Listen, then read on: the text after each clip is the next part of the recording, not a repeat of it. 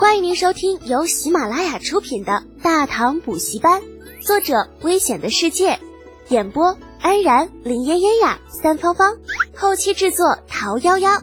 感谢订阅。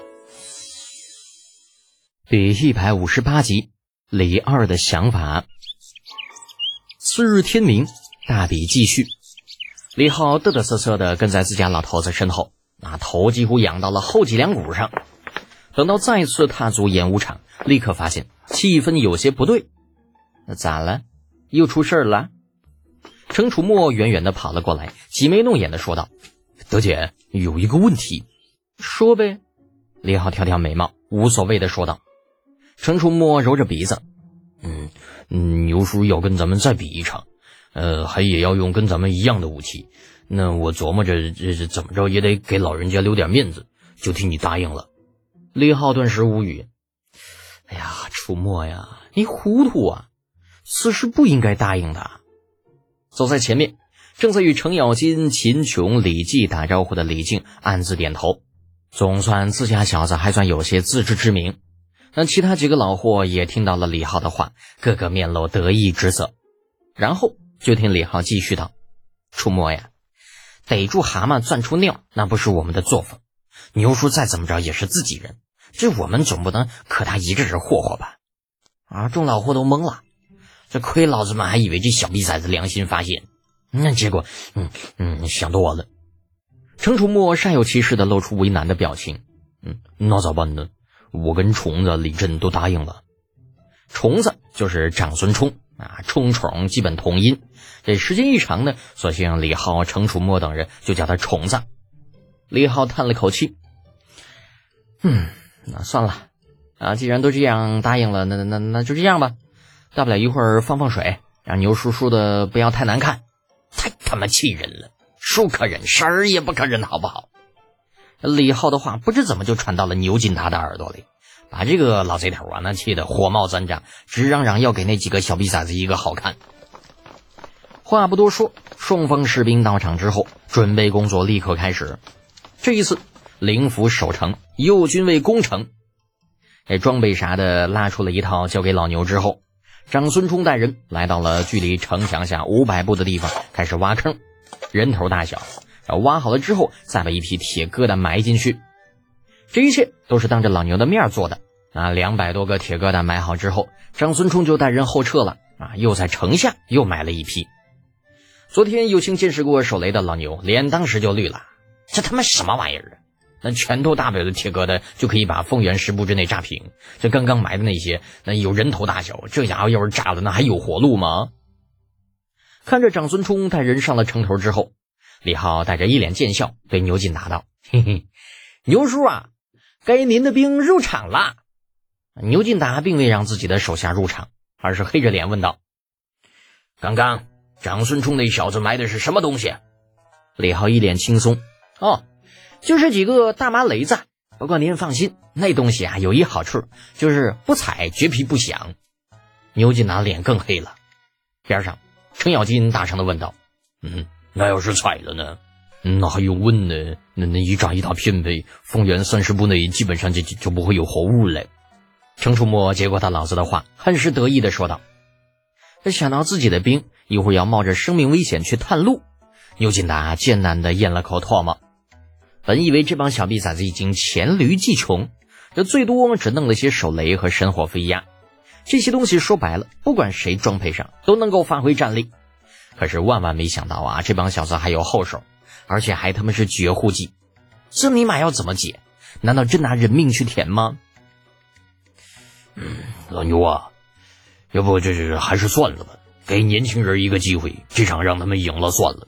这程咬金与牛继南那是一起结过黄杠的关系，那对他了解的颇深，知道自己若是不劝他，非得出事儿不可。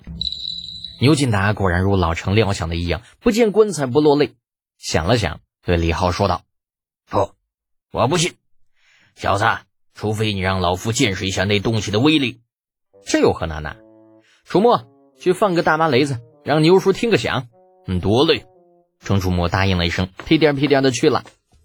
时间不大，一颗地雷埋好，程楚墨拉着一根线，跑到了大概五十步之外，用力那么一拉，轰隆一声，惊天地泣鬼神的巨响过后，这地上多了一个直径近乎半丈的大坑。牛金达的脸上跟开了染房一般变了数遍，最终还是摇头叹了口气。这是演武，不是真的打仗，所以那几个臭小子才会当着他的面埋上地雷，而且还让他看清了埋雷的位置。可若是真到了战场上，谁又会提前告诉你哪里有地雷呢？威力如此恐怖的东西，对于士兵来说，那简直就是噩梦。只要踩上三五颗，这估计进攻的事情就会被打破。接下来别说进攻了，能不能撤回去都说不准呐。李浩等四人组兵不血刃，啊，再次赢了老牛，个个喜笑颜开。李二也是看得满心欢喜，龙颜大悦。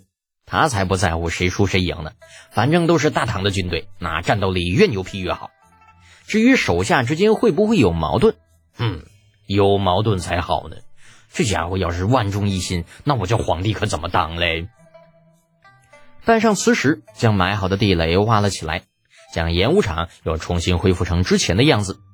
余下的十五位开始了第二名的争夺，木刀木剑抡得虎虎生风，看得李浩热血沸腾，不断大声叫好。对他来说，这黑火药弄出来的武器呢，也就那么回事若是抛开比赛之类的东西，群殴显然更能引起他的兴趣。李二吵了一会儿，被李浩吵得心烦。便将他叫到了身边，很是亲切的问道：“特简呢？嗯，朕看你的那些个火药武器蛮不错的呀。如果大规模的装备到军中，你觉得怎么回事啊？”李浩把注意力从演武场上接了回来，啊，耸耸肩：“嗯，也就那么回事吧，陛下。这东西啊，也就是声音大点，只要掌握了规律，其实弄不死多少人的。”雷儿脸色有些不自然，总觉得自己被小看了。那而事实上，李二确实被小看了。黑火药而已，这都什么玩意儿？燃烧慢，爆发力小，安全性差。在李浩看来，这家伙除了用来做鞭炮，还真是啥都不是，啥都干不了。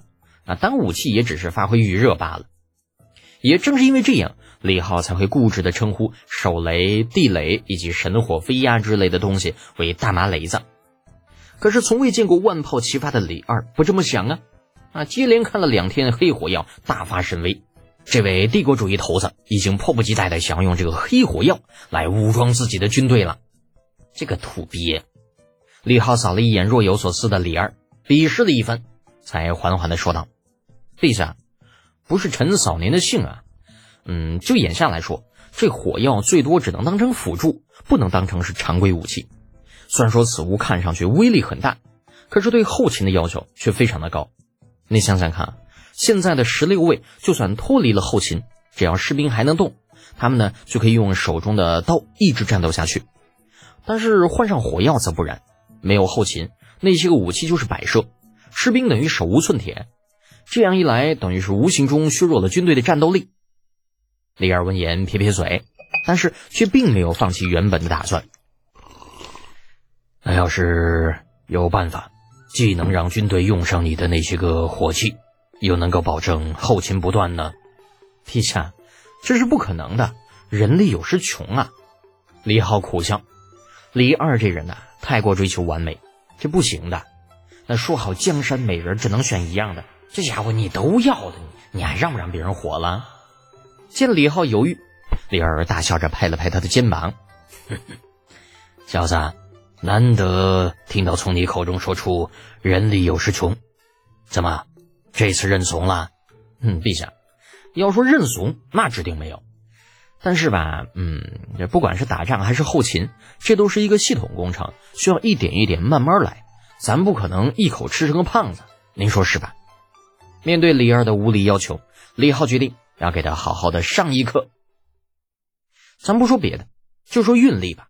那天的神火飞鸦你也看到了，二十具，每具重一百斤，抛开大小不说，单就说那重量，那就是两千斤。你想想，把两千斤的东西运到战场上，需要多少人力和物力？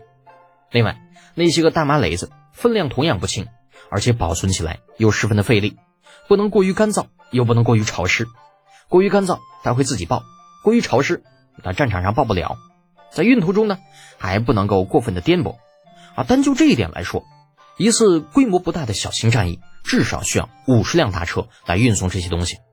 陛下，利用火器作战对后勤的依赖，绝不是增加运量那么简单的。